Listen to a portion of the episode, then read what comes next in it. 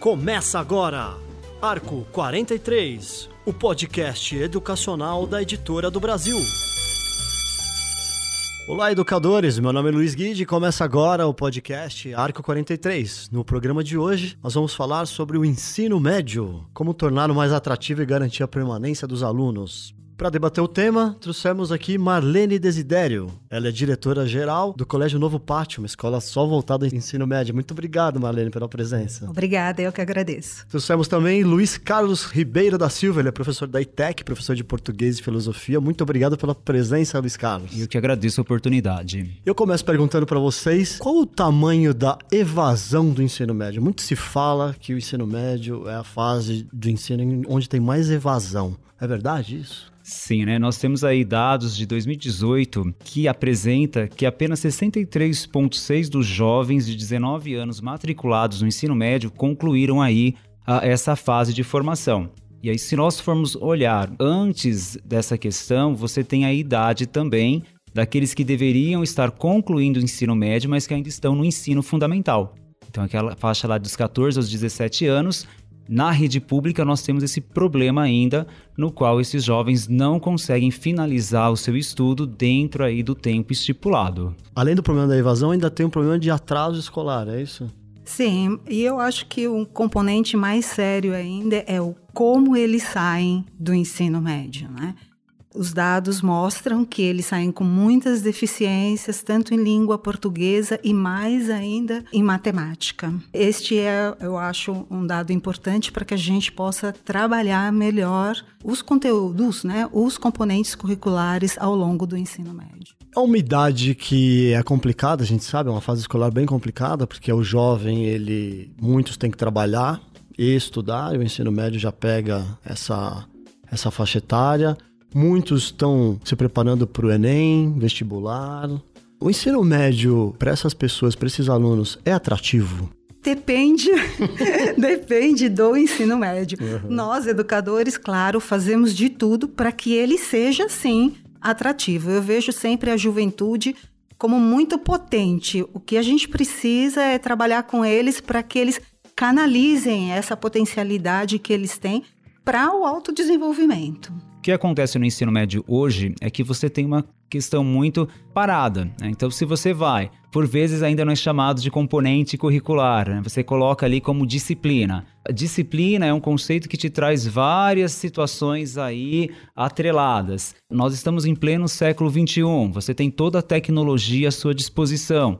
E por vezes a sala de aula ela ainda está no modelo meio que arcaico, né? no qual o docente ali ele só está no quadro, seja ali com um canetão, seja com um giz, e o aluno ele está ali, né, a todo momento trilhando o seu conhecimento, a sua forma de chegar a ele por essas uh, vias tecnológicas. É que nós vemos assim uma realidade muito diferente entre a escola pública e a escola particular. No, no, nosso caso, nós temos uma infraestrutura para trabalho com tecnologia muito fortalecida. Então, nós temos sala de aula virtual, os alunos utilizam o celular como instrumento de trabalho, temos projetores interativos, temos computadores, Chromebooks que eles podem usar em todos os ambientes da escola.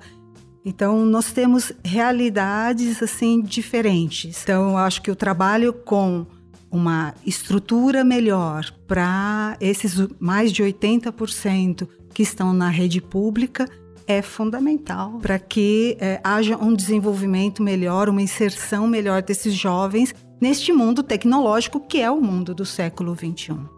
Como é que são as aulas lá no colégio que você é diretora? O que, que elas têm de diferente? Como é que foi pensado o ensino médio? Conta um pouquinho pra gente. No nosso caso, né, nós somos uma escola bem jovem ainda, então estamos numa implantação gradativa, já nos baseando na nova BNCC, nas novas diretrizes, enfim. Então, o próprio prédio já foi pensado com uma linguagem, com uma comunicação bem jovem. Então, para que os próprios jovens ocupem este espaço e para que a linguagem visual já seja uma linguagem jovem. Isso então, quer dizer o quê? Paredes coloridas? Paredes grafite, coloridas, que é? grafite, os próprios alunos fazem grafitando. O terceiro ensino médio, a todo, todo ano vai ter uma oficina de grafite, de arte urbana, vai deixar a sua marca. Então, a identidade do jovem está muito presente já no próprio projeto arquitetônico da escola. A própria sala de aula, até os móveis, né, foram pensados para uma dinâmica é, em semicírculo, em círculo. Então, é, a Ninguém própria... fica um atrás do outro. Isso. Eles ficam, dependendo assim do momento, por exemplo, numa prova escrita individual, eles ficam sim, mas os próprios móveis proporcionam essa possibilidade. É possível o trabalho colaborativo em grupo, é muito frequente entre eles a apresentação, que é um, né, uma das dez competências é, gerais aí da nova BNCC, que é a argumentação. Eles exercitam muito é, eles têm aula de redação e oficinas de redação, por exemplo. Você pensa assim, português e matemática, né? As, as matérias, os componentes curriculares essenciais para que esses componentes também auxiliem os demais. Então, nós focamos bastante nessa área, trabalhamos bastante com a importância da matemática no projeto de vida do aluno, seja em qual carreira ele for seguir. E trabalhamos também com muitas parcerias. Então, temos uma parceria para nos auxiliar a, na parte emocional, por exemplo, dos alunos, com rodas de conversa. O primeiro tema deles foi depressão, eles, eles próprios escolhem os temas, então depressão, suicídio juvenil, pressão da família, qual é essa nova composição familiar contemporânea, depois drogas, sexualidade, temas que são muito pertinentes para a juventude hoje. Eu vejo assim a importância também do papel social da escola para esses jovens. Então nós temos um projeto voluntário, por exemplo, que tem uma uma adesão muito grande dos alunos, eles vão a instituições tanto infantis como de idosos, eles próprios protagonizando os projetos. Que bacana. Luiz, é, ouvindo tudo que a Marlene contou, como é que é na ETEC lá? Quando nós falamos, né, que nem a professora Marlene apresentou, é claro que se nós analisarmos a escola pública e a escola privada, há muitas diferenças, né? Até porque nós somos mais de 200 ETECs espalhadas por todo o estado de São Paulo. Gerenciar, administrar esse montante já é aí um grande desafio eu posso falar pela ITEC Basilides de Godoy, a qual eu sou professor. Né? Aqui na capital Aqui na Paulo. capital, na Vila Leopoldina. Que já é um diferencial porque nós estamos aí entre as 10 escolas melhores ah, dentro do estado de São Paulo e entre as 30 melhores escolas públicas a nível nacional. Então tem um grande diferencial. Nós temos uma infraestrutura dentro daquilo né, que a, a rede pública a, ah, oferece, nós temos aí laboratórios de informática, temos laboratório de química, temos biblioteca, então há toda uma infraestrutura para que as atividades elas aconteçam. Temos também as atividades diferenciadas, as quais né, a nova BNCC tanto né, nos propõe, fazendo com que esse aluno ele se torne o protagonista. Tanto é que nós nos colocamos já como mediadores. É, nós não somos mais aquele professor que está ali, olha, eu detenho o conhecimento, você fica aí sentado. Não. A experiência, por exemplo, né, como professor de português e filosofia, nós temos esse dinamismo muito grande. Então, uh, sempre por meio da literatura, proporcionar a reflexão, a argumentação, essa capacidade crítica, não pegar aquela obra literária, né, que por vezes é só imposta porque é para vestibular, mas começar a pensar, porque ali nas orientações da BNCC está a grande preocupação é formar o, esse adolescente, esse jovem, como um cidadão e, consequentemente, para o trabalho. Então não há uma preocupação uh, no sentido, olha, você está aqui só para passar aí no vestibular ou no Enem. Não, é a construção na integralidade do indivíduo. Como que é uma aula tua, por exemplo, de, de literatura? De... de literatura? É, é um diálogo aberto, é uma roda de conversa. Nós enviamos os textos aí uh, anteriormente para que eles possam ler, para que a gente faça aquela dinâmica da aula invertida. Tá? Então ele vem, ele acaba sendo o protagonista. E eu vou só mediando ali com as, as dúvidas que eles vão apresentando nós vamos então enriquecendo com o diálogo, com o discurso. Não trabalhamos com aquele negócio, né? Porque às vezes pensar, é professor de português tem que colocar aqueles textos imensos no quadro. Não. São esquemas de estudo para que ele possa ter uma diretriz do que fazer, como fazer e o porquê fazer. É, então, hoje mesmo nós discutimos Dom Casmurro a partir aí, né, de vários conhecimentos aos quais eles trazem. Aí nós vamos juntando a filosofia, por ter essa facilidade de ser professor de português e filosofia, você consegue fazer todo esse dinamismo. Temos diversas atividades aí diferenciadas. Então nós trabalhamos com fotonovela, com uh, clipe, curta-metragem, resgatamos certos textos, né, que por vezes são esquecidos, para que possa então dar esse protagonismo ao aluno em sala de aula. Uma aula de gramática, por exemplo, que é uma aula de conteúdo, dá para fazer alguma coisa bacana ou não? Sim, Luiz, e bastante. Tanto é que nós falamos aí que a gramática ela tem que ser uma gramática contextualizada e aplicada. Porque não tem sentido eu, enquanto profissional especialista, devo saber toda aquela construção. Mas e o aluno? Qual é o sentido dele decorar isso? Então eu preciso fazer com que ele entenda que no mecanismo daqueles detalhes da língua vai auxiliá-los em sua comunicação constantemente. Tá? Então, quando você está lá construindo um texto, então se a gente está falando literatura, estamos lendo ali já algum fragmento, algum trecho, a gente já pega aquilo dali, já faz a análise gramatical mostrando, mas nada especificamente, olha, hoje é uma aula específica aqui, vamos fazer uma análise morfológica, vamos aí fazer achar predicado.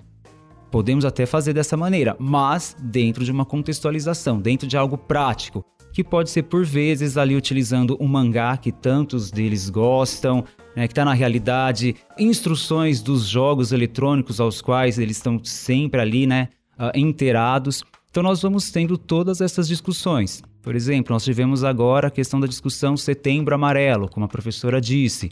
Então nós fizemos rodas de conversa e novamente o professor como mediador. Eles trouxeram situações, eles acabaram expondo situações às quais vivem ou os familiares e você vai enriquecendo o meio. Então você tem essa possibilidade dentro da ETEC de fazer então com que essa BNCC ela seja algo muito mais prático, muito mais atrativo, né, que é o que uh, tanto solicitam. Essas todas essas diretrizes da BNCC para o ensino médio, vocês acham que elas elas vêm colaborar em que para as aulas? É, a fala do professor Luiz e agora a sua pergunta, Luiz, é, me fez pensar assim, em duas questões. Primeiro, que é a necessidade de uma equipe afinada e bem formada. Porque o professor mediador, ele precisa saber mediar.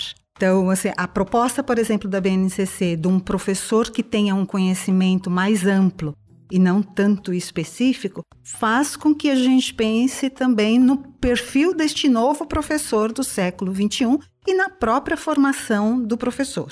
O que a escola tem feito atualmente? Ela tem assumido, em grande parte, eu diria, a formação desse profissional que já está no mercado.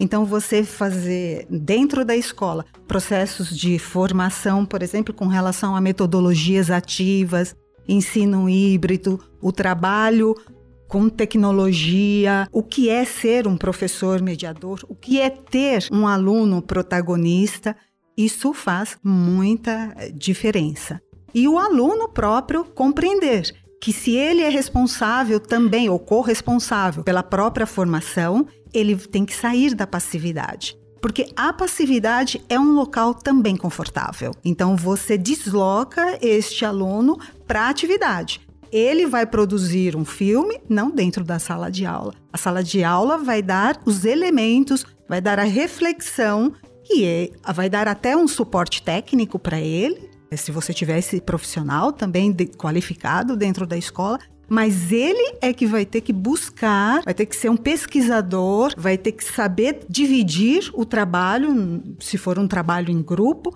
para que este produto, este projeto se concretize. E eu acho que este é um grande ganho para o aluno.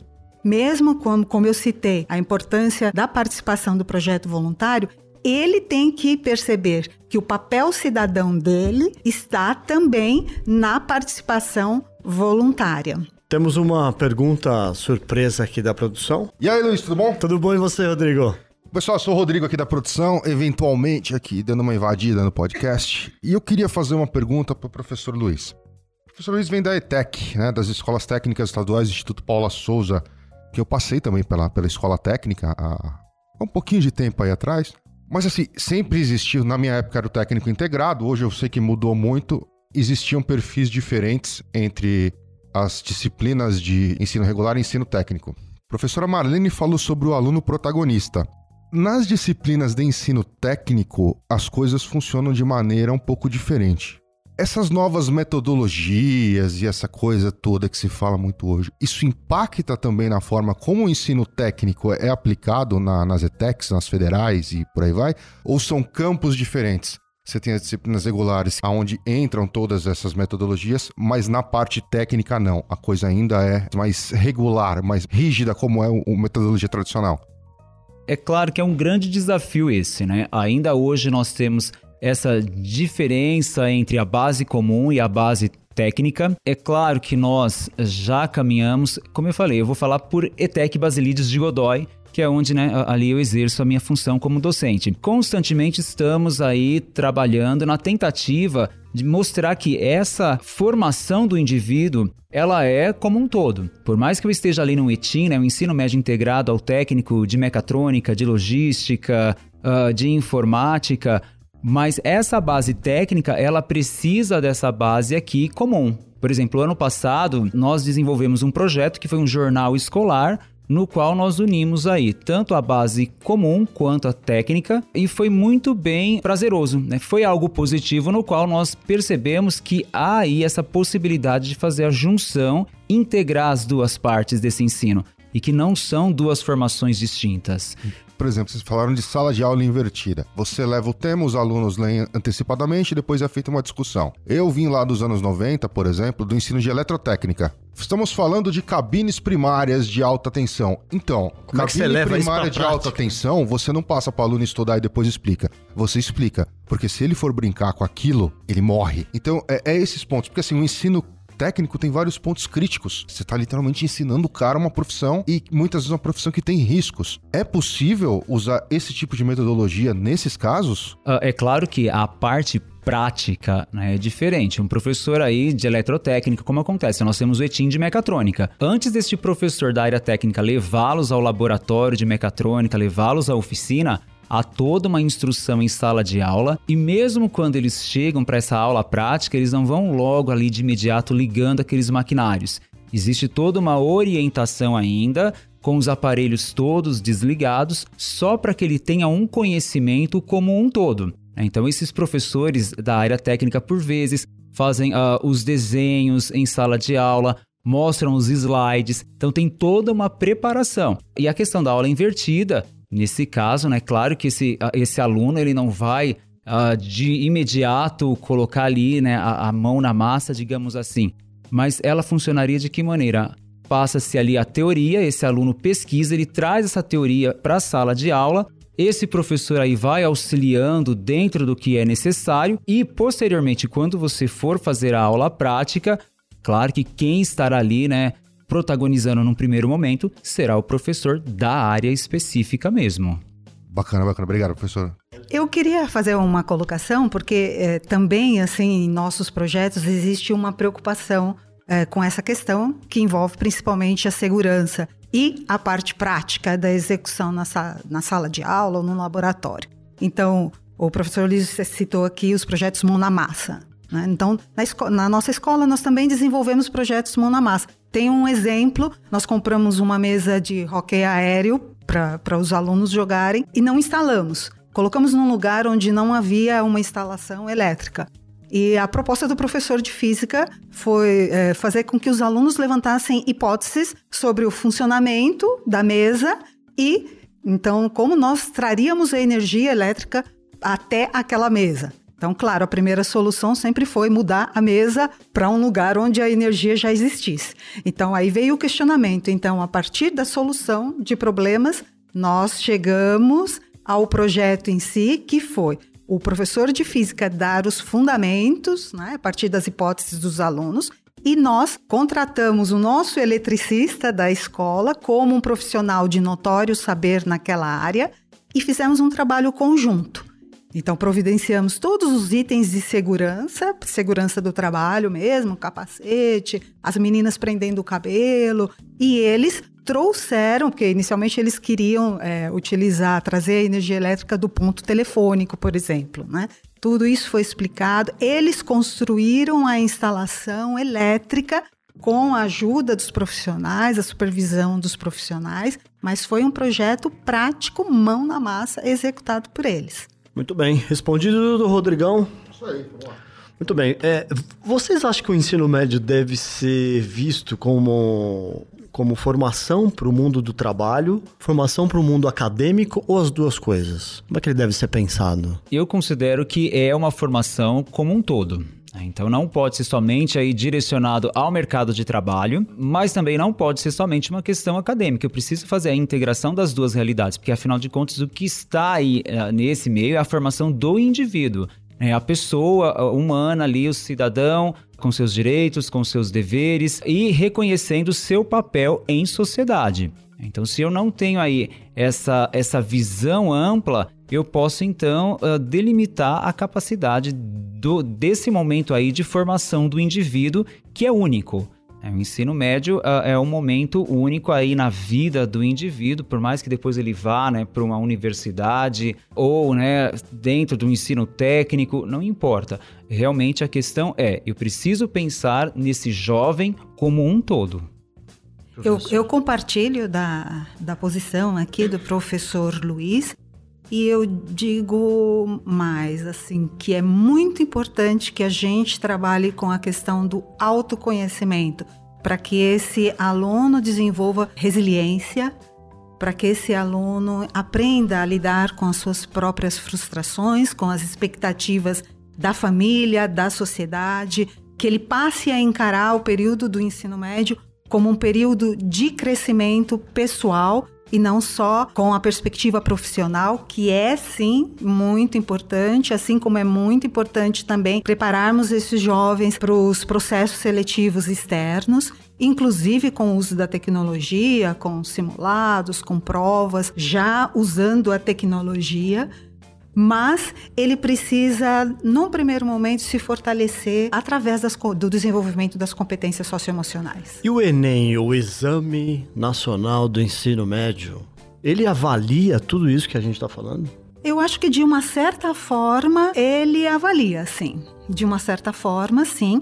O, o, Enem vai passar por transformações, né? O primeiro Enem já transformado deve vir aí em 2022 com a primeira turma aí da nova base. E eu acredito que ele vai contemplar, né? Sim, é, um, num primeiro momento, claro, ele vai ter que ter uma prova com, a, com os elementos é, obrigatórios da BNCC e possivelmente vai ter que se desmembrar em provas com outros itinerários formativos, dependendo da escolha da área do aluno. É um processo que está ainda em elaboração, em estudo, mas acredito que ele vai se efetivar. Vai avançar, né? Vai avançar. E assim, parcialmente eu acredito que ele já contemple isso.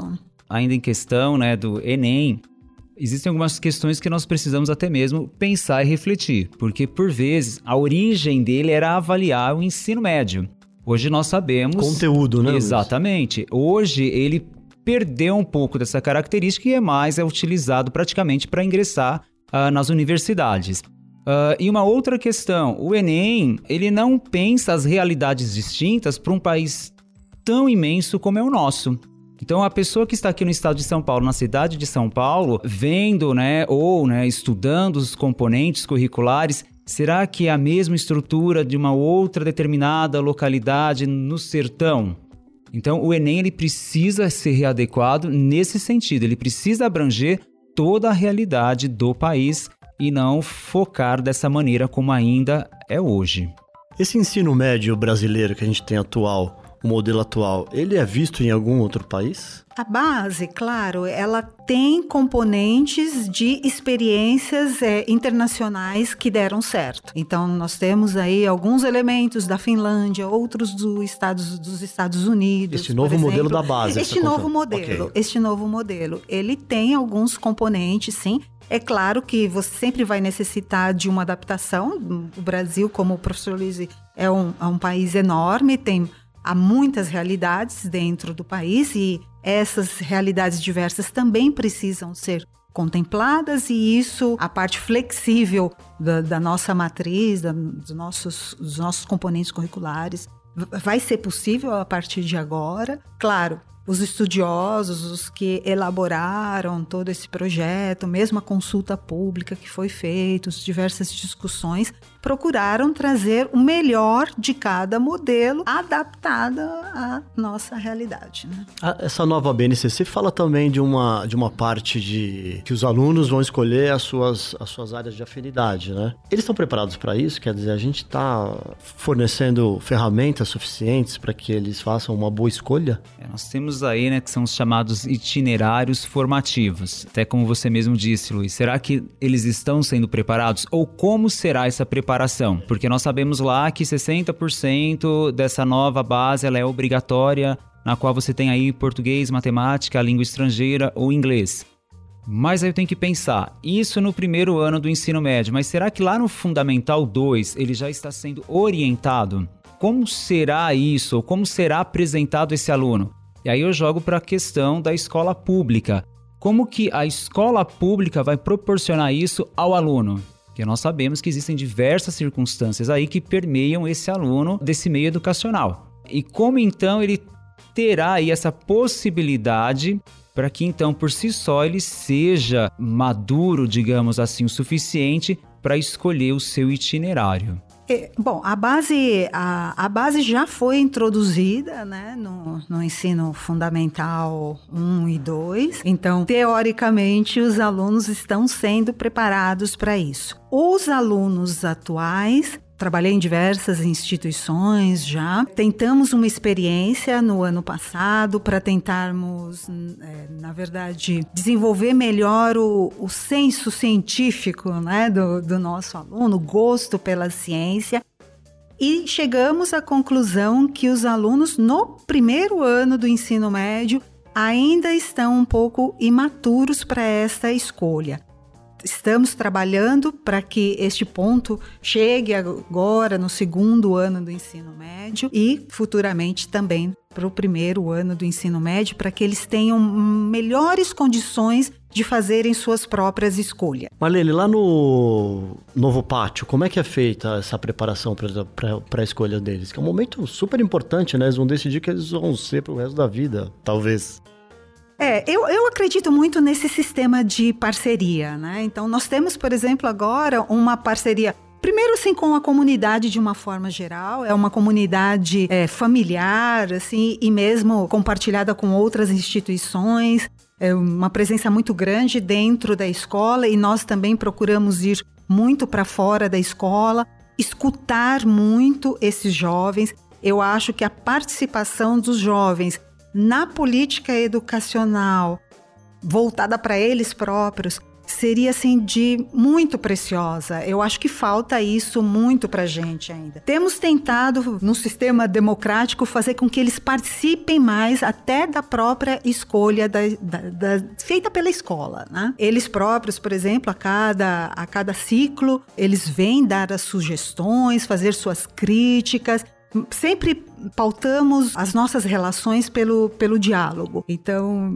eu vejo que a participação do aluno, que às vezes a gente resiste um pouco, eu diria, né? Porque fala, meu Deus, esse jovem está pedindo isso. Eles, né? Isso. Porque o exercício da democracia é difícil. É. Ontem mesmo, uma aluna que é representante de sala, então nós temos esse processo de representação de sala, além das rodas de conversa ela veio colocar que a classe não estava ouvindo a sugestão dela. Então nós perguntamos para ela e, é, o porquê disso, né? Aí ela começou a perceber a questão da argumentação, de que ela precisaria ir no corpo a corpo como uma política, né? Ir no corpo a corpo, convencer os seus colegas, argumentar melhor sobre as sugestões que ela estava dando. Então, eu vejo assim, esse, esse exercício em pequenas coisas, como escolher o, o, slogan da escola, ou o próprio logotipo da escola, que partiu deles também, são exercícios de escolhas que vão determinando, assim, que vão fazendo com que eles amadureçam e consigam então chegar a escolhas maiores, aos seus projetos de vida assim mais desenhados, eu diria. Na ETEC, Luiz, tem alguma coisa parecida? Tem sim, né? Nós temos dentro dessa questão de política, de permitirmos aí ao aluno a trilhar os seus caminhos, nós temos aí o Grêmio Estudantil, né? nós temos também essa questão do representante de sala, Uh, nós temos aí uh, algumas atividades que são consideradas de integração, as quais então são abertas à comunidade e até mesmo aos ex-alunos, porque a ITEC Basilides de Godoy ela tem muito isso é de manter o vínculo com os seus ex-alunos. Então a escola está sempre aberta. Uma troca de experiência Exatamente. muito bacana, né? que a pessoa já está no mercado, talvez. Né? Perfeito. Né? Tanto é que nós temos o quê? Às vezes uh, o aluno passou numa determinada universidade, ele vem para contar a experiência dele para aquele aluno que está ali no terceiro ano. E também conta a importância de determinado componente curricular, como auxiliou, né? Uh, exemplo, filosofia, não são todos aí que, que amam de paixão, Uh, mas aí vem o aluno e fala: olha, isso foi importante, agora eu percebo lá na universidade qual era o sentido dessa realidade. Então nós vamos percebendo que uh, o trabalho ele vai sendo feito, ele vai sendo concretizado. Dentro dessa questão de política, nós vamos percebendo, como a professora Marlene disse, às vezes o aluno chega e fala: ah, mas professor, olha, uh, essa nova grade, né, a nova forma de ensino médio vai ser prazerosa, porque eu não gosto de determinado componente curricular, eu não vejo o sentido e eu sou obrigado a estudar, né, mas eu vejo que isso para mim não faz sentido nenhum na minha formação. Uh, então eles têm consciência, já existe então uh, uma certa visão crítica do aluno e até retomando uma questão anteriormente dita, do nosso modelo atual. Nosso modelo atual ainda está muito preso a, a esquema e estruturas da Revolução Industrial. Né? Então você tem ali aquele lance de chegar, abra no livro, página tal, copia aí o exercício, responda, e aí fica a interrogação. Ainda estamos assim? Ainda estamos assim. Qual o sentido? Qual é a finalidade desse, desse modelo tão arcaico? Mas o aluno ele já faz esse questionamento, já tem esse posicionamento crítico de que é necessário realmente uma grande mudança no ensino médio. Vocês acham que o modelo de educação à distância poderia, em algum momento, dar certo para o ensino médio? Talvez um modelo híbrido eu acho que seja possível. Dentro da escola, nós já temos alguns componentes assim. É, claro, é, nosso modelo ainda é presencial, mas como os alunos têm muito recurso é, através das salas de aula virtuais, né? Então, eu acredito que seria possível um modelo misto, não assim exclusivamente um modelo à distância. Porém, eu vejo que a presença e o convívio, a socialização, a troca, a vivência no grupo é fundamental para o bom desenvolvimento do nosso jovem. Claro, mas tem casos, por exemplo, que o, até por conta da evasão escolar, os alunos ficam, eles trabalham, eles não têm tempo. Talvez tenha uma corrente que pensa que talvez a educação à distância fosse um, um modo inclusivo para recolocá-los ou, ou colocá-los de novo no ensino médio. Claro que só a educação à distância, sem essa coisa de ir lá presencial, sem a troca, é muito, é muito complicado. Mas, de alguma maneira, a gente poderia é, incluir a educação à distância no modelo de massa, sim? Vocês acham que poderia acontecer isso em algum momento, Luiz? Acredito que nessa fase da formação do jovem não seja algo tão positivo assim como muitos levantam a bandeira. Até mesmo, ah, é uma questão de massa. Mas e aquele lance, como a professora disse, de socializar esse jovem com os demais, a troca de experiência, é um momento aí de grandes uh, questionamentos. Uh, nós fazemos cursos à distância e sabemos como é. Você não tem ali aquela interação direta com a pessoa. É Essa interação não poderia ser pela, pela, pelas redes, pela internet? Uh, mas nós sabemos que não é a mesma coisa. É, é uma coisa distanciada, né? porque nós fazemos muitas capacitações e elas são assim, tem aquele momento lá no qual então você está discutindo, tem o fórum, as pessoas estão ali pres presente entre aspas, mas não é a mesma coisa, não substitui o olho no olho, face com face. Se até para o adulto isso é uh, incomoda, será que para o jovem que está nesse, nessa fase aí tão uh, importante do seu desenvolvimento também não incomoda? Eu conheço um professor, eu estou provocando vocês pelo seguinte: eu conheço um professor de, de EAD que ele disse o seguinte outro dia para mim: hoje os jogos tão, são todos online, as pessoas jogam online, jogam horas, e elas se conversam, elas sabem até o cotidiano uma das outras, sabe quem é o pai, onde mora. A gente, a gente se conhece, a gente só não tem o olho no olho, mas eu sei tudo da vida da pessoa. Eu sei que ela vai fazer amanhã, a gente, a gente se fala. Então a, a educação à distância é essa pegada. Então a gente quer ter. É, existe também essa interação, sem você estar presente. É basicamente a mesma coisa. Eu fiquei meio desconfiado, pra falar a verdade. a mesma coisa é. não é. Não, a mesma coisa não é. Eles marcam até alguns encontros, um vai na cidade do outro. E são pessoas assim, totalmente distantes uma das outras. Uma do Nordeste, outra do Sul, outra do Centro-Oeste, outra tá nos Estados Unidos. E eles, pô, eles se falam sempre, mas não é a mesma coisa, a gente sabe, né? Eu acho que aquele velho ditado que você só conhece uma pessoa quando você convive sob é, o mesmo teto é. ainda está valendo. É isso isso aí. O professor Luiz falou sobre a questão do aluno avaliar a necessidade de certos componentes curriculares. Certo? Dentro do conteúdo. Não, é, é, não falta um pouco de maturidade nos alunos para fazer esse tipo de avaliação? Eu por exemplo, eu, enfim, obviamente, como falei, lá nos anos 90, começo dos anos 2000. As pessoas que têm mais ou menos a, me a mesma faixa etária que a minha, ou um pouco mais, um pouco menos que seja, tem certos conteúdos que a gente viu lá atrás que só passaram a fazer sentido pra gente muitos anos depois. Eu falo isso, vou dar um exemplo prático. Muitas questões matemáticas que a gente viu, por exemplo, conceitos como matrizes, como ah, alguns tipos de equação, na época, aparentemente, sendo bem realista, o que, que a gente falava? Pô, nunca vou usar nunca isso. Nunca vou usar isso na minha vida. Então, mas por exemplo, quando eu saí da área de, de pura de exatas para a área de design, para a área de artes, muitas das questões matemáticas, principalmente relacionadas a matrizes, vetores, que eu achei que nunca iam me servir para nada, estavam escondidas atrás de quase tudo que eu fazia. E assim, se na época alguém me desse a opção de não estudar aquilo, eu não teria estudado. Certo. Então uh... quer dizer, o aluno está preparado para opinar sobre uma coisa que ele não conhece? E aí a gente retoma uma questão que nós falávamos anteriormente. Como ocorre essa preparação aí, então, ao longo da formação lá no fundamental? ali no primeiro ano do ensino médio, porque a gente ouve isso muito a partir do segundo ano. Então você já teve o primeiro ano, vamos pegar um curso de logística no qual ele tem ali uma determinada quantidade de, uh, de aulas uh, de química, uh, de física. Então fica aquela, aquele questionamento por vezes do aluno, mas qual é o sentido desse componente dentro desta minha formação? Né? Porque eu estou numa formação específica e isso vai dando então as margens para os questionamentos. É claro que uh, isso é tudo muito novo, digamos aí que é o grande desafio nosso, realmente, né? O Rodrigo, como ele coloca, será que esse aluno ele está preparado? E aí vem a questão do professor. Será que também nós, enquanto docentes, estamos preparados para essa nova fase de ensino médio? Porque é um grande desafio. Se é um desafio, se esse aluno ele ainda não está ali preparado, e o professor, né? Como lidar? Porque a sala de aula ela é um celeiro.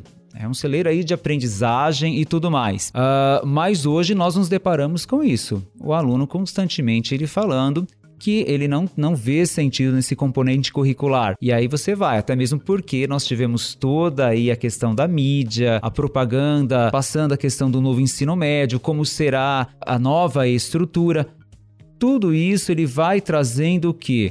O desejo de, de experimentar por parte do aluno.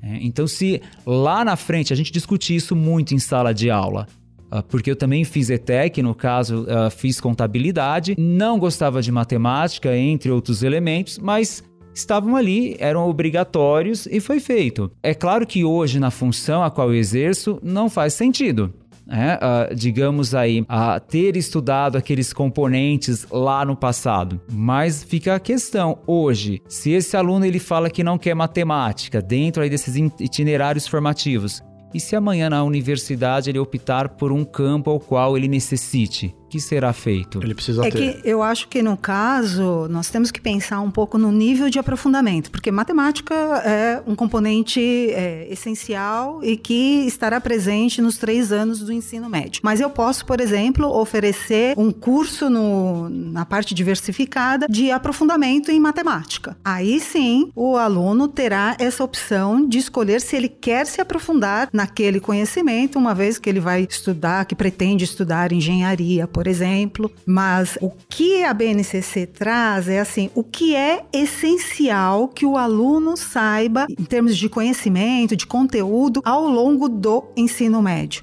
Isso como criando uma base para todo o Brasil.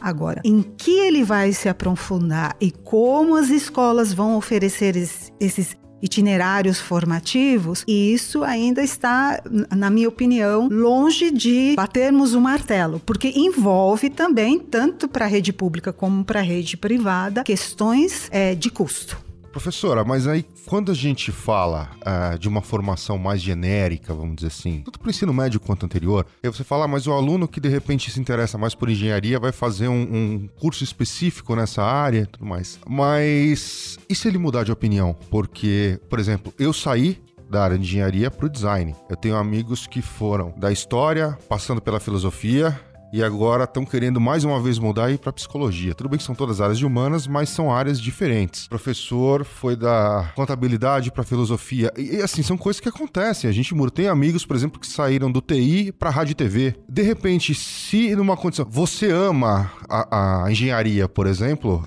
até você ir para uma obra. Aí a coisa muda. E aí, de repente, o cara falou, mas eu acho que eu preferi odonto. Novas soluções, novos problemas. Então você tem que arcar com as suas escolhas e buscar o conhecimento. O conhecimento não está mais só na escola. Você pode buscar o conhecimento de diversas maneiras. Com cursos extras, com professor particular, via internet, ouvindo podcast. É isso. né? Buscando o conhecimento onde ele estiver.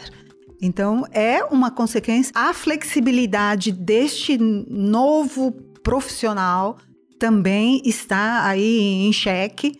Eu mesma também mudei, eu estudava engenharia agrônoma, por exemplo.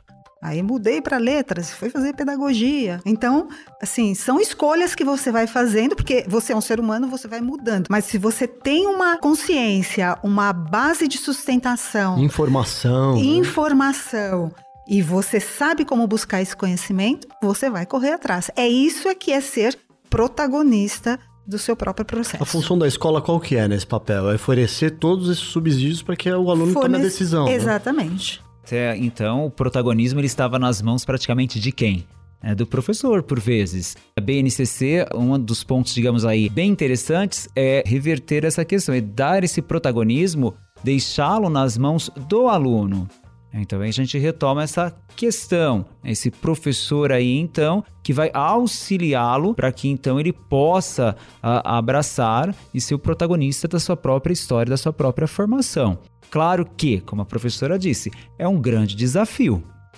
É um novo, uh, por isso que é um novo ensino médio, né? Um novo ensino médio. Nós estávamos assim também muito à mercê dos processos seletivos externos. Agora, os processos seletivos é que tem que se adequar à nova política do ensino médio, à reforma do ensino médio. É claro que nenhum professor hoje, acho que ele está 100% capacitado para fazer isso, né? Isso é uma coisa que vai ter uma adaptação com o tempo e tal. Mas como é que a gente consegue dar para ele um treinamento adequado? Da onde parte isso? É, do, é de política pública? É da direção da escola? Tem que estar tá engajada a direção também?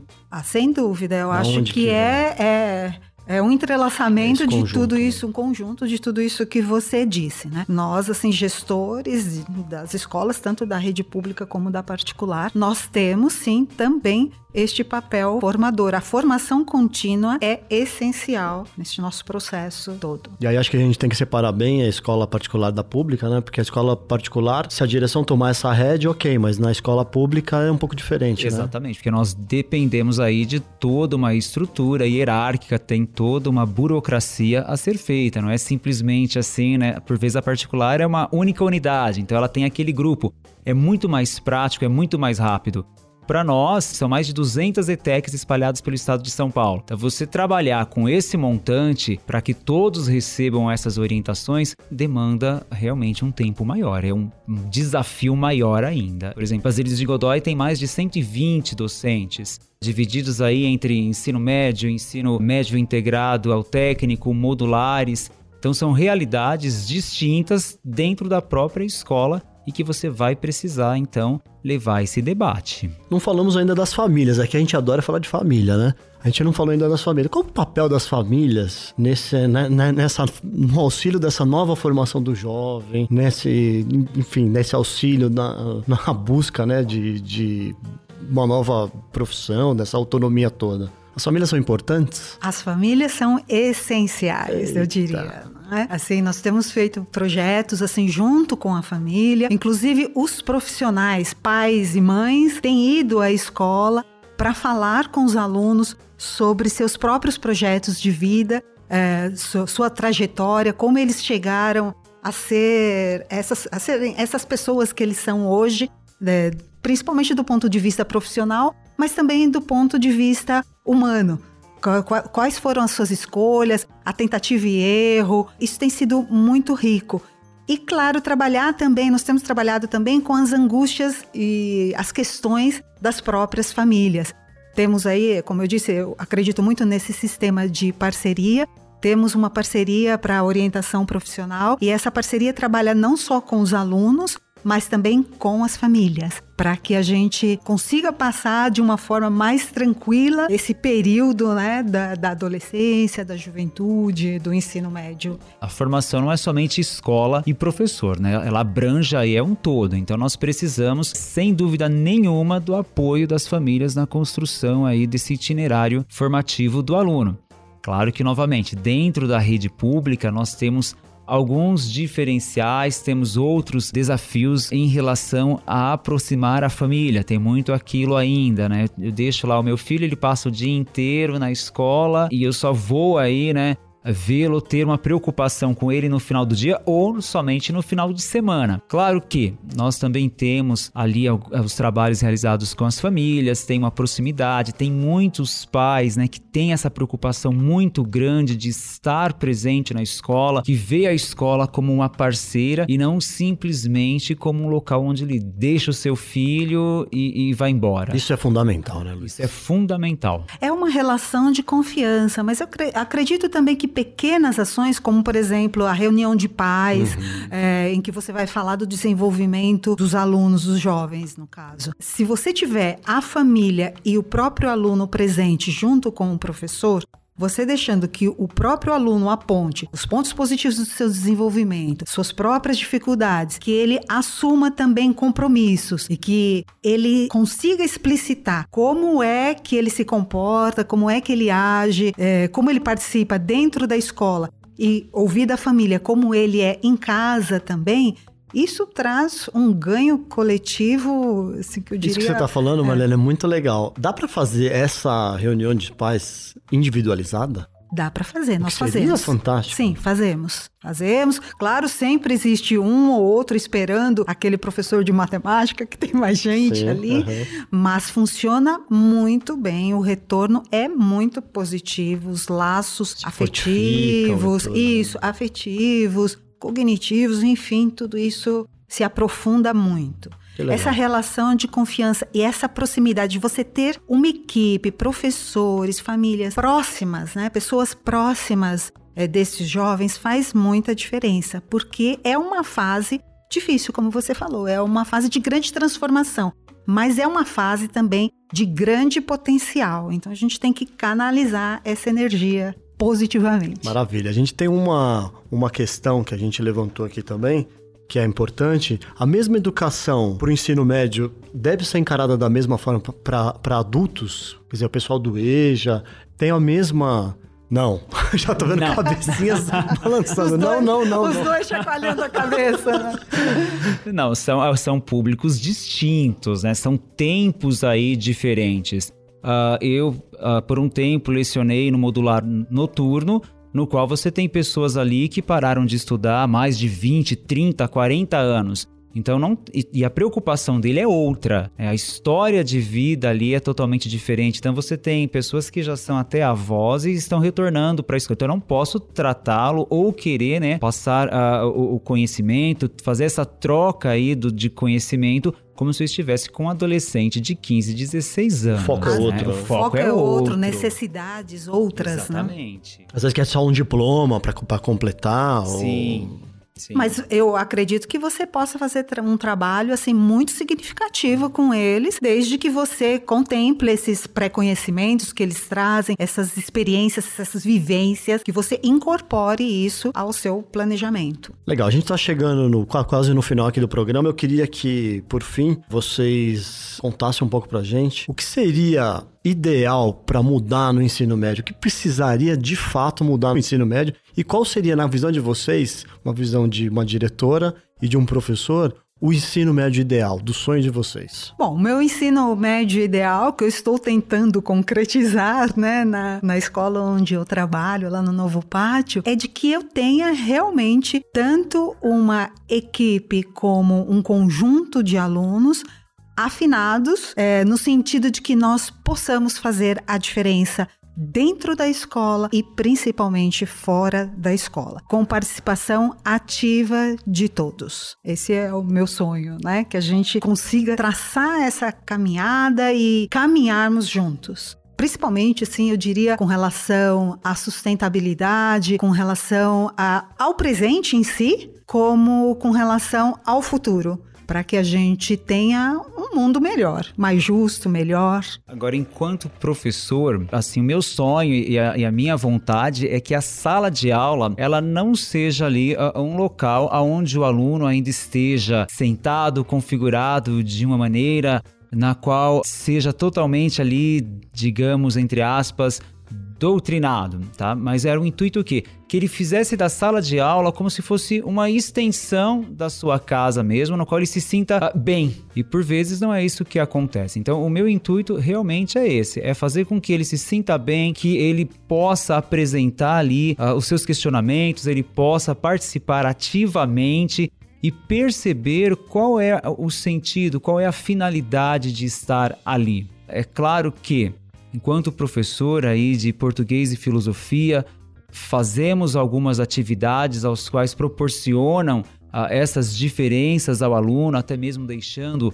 mais à vontade em sala de aula, né? Que nem a professora disse ah, no início, toda essa questão de você mudar a questão do grafite, fazer com que esse ambiente realmente seja uma extensão, seja um momento alegre e não uma obrigação. Ah, eu estou aqui porque alguém me obriga, não. Eu estou aqui porque eu quero. Eu estou aqui porque eu estou buscando conhecimento. Então, uh, esse é o meu sonho, esse é o meu ideal aí de ensino médio para o jovem. Ver o brilho nos olhos de todo mundo, né? Perfeito. De toda a comunidade escolar. Exatamente.